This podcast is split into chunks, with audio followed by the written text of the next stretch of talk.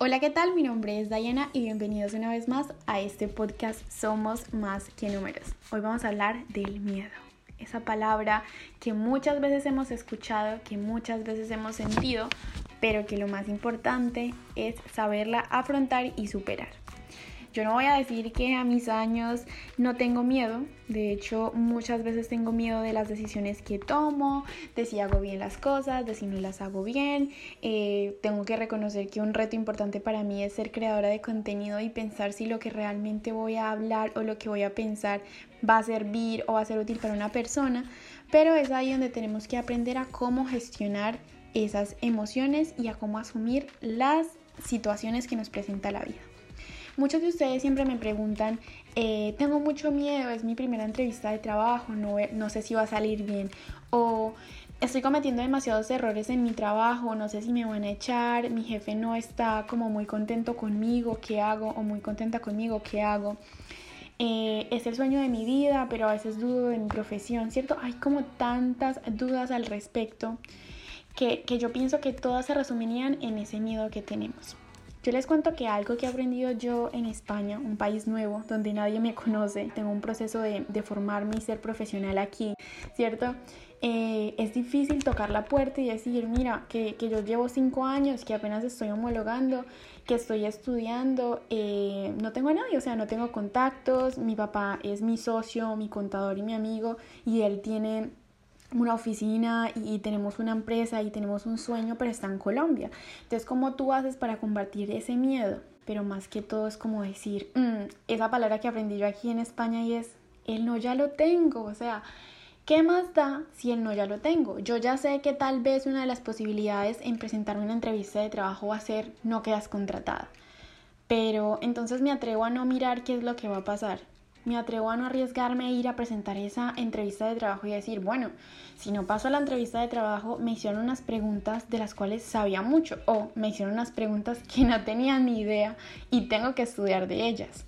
Ahora, si en un trabajo me está yendo mal, y, no les voy a reconocer, o sea, mi primer trabajo como auxiliar contable fue complicado. Fue complicado porque obviamente, eh, como les digo siempre, ese choque que uno tiene con lo que está viendo en la universidad, que es tan teórico, a, una, a un problema real de una empresa, pues es difícil de asumir, ¿no?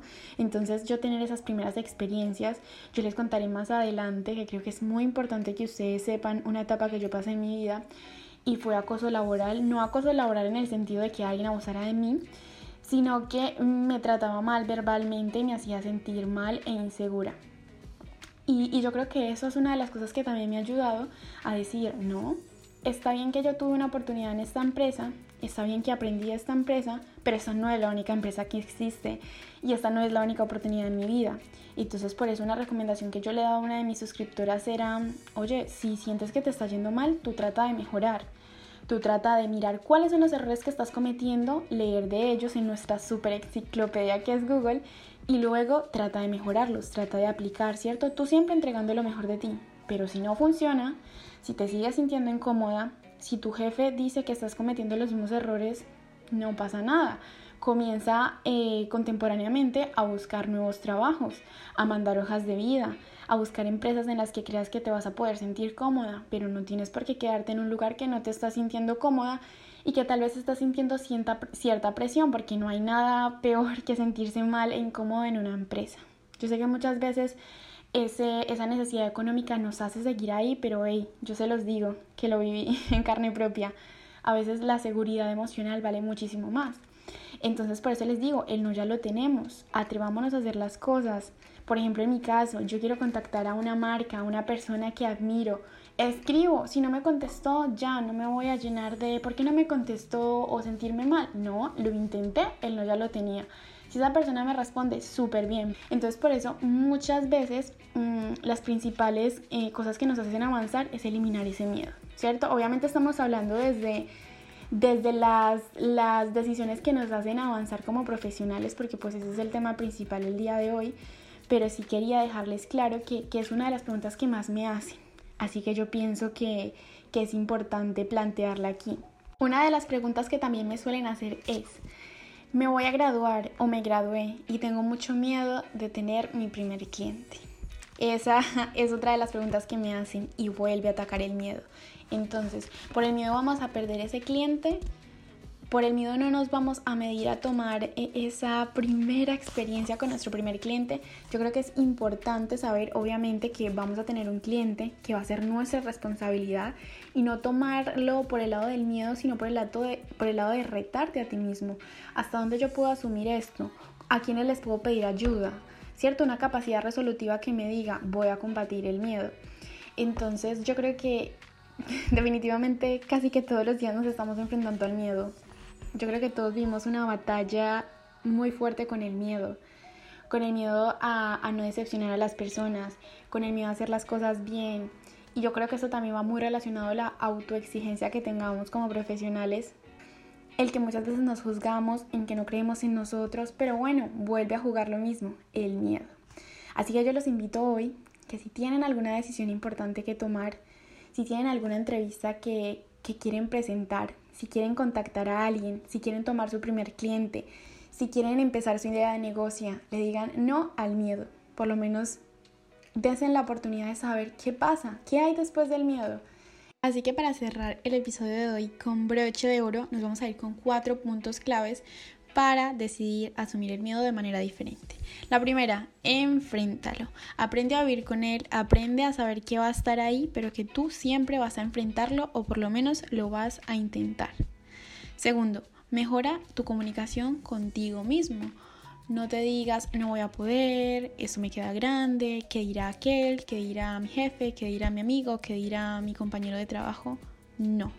Mejora tu, tu comunicación contigo mismo y pregúntate, esto me va a ayudar, esto me va a hacer mejor profesional, esto me va a abrir caminos y oportunidades, mejora la comunicación contigo mismo y siempre resalta que eres lo mejor y que lo vas a intentar. Por lo menos te vas a dar esa oportunidad. Aprende, aprende de las experiencias. Si te enfrentaste al miedo, por ejemplo, en una entrevista de trabajo y no pasaste, no pasa nada, te queda una enseñanza. Entonces, aprende de esas situaciones y súmalas a tu experiencia, a esa experiencia que podrás anexar algo tan bonito que es el camino de nuestra vida.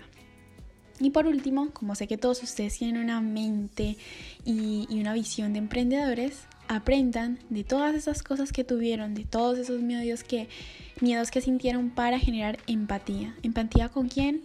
Con sus compañeros de trabajo, con los que vayan a ser sus empleados, con su amigo, con su vecino, con su familiar.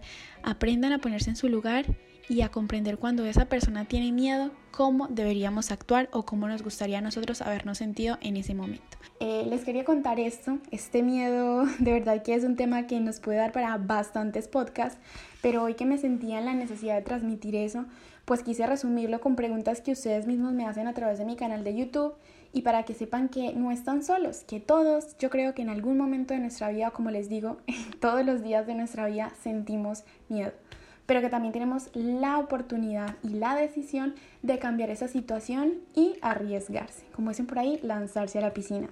Espero que el episodio del día de hoy les haya gustado.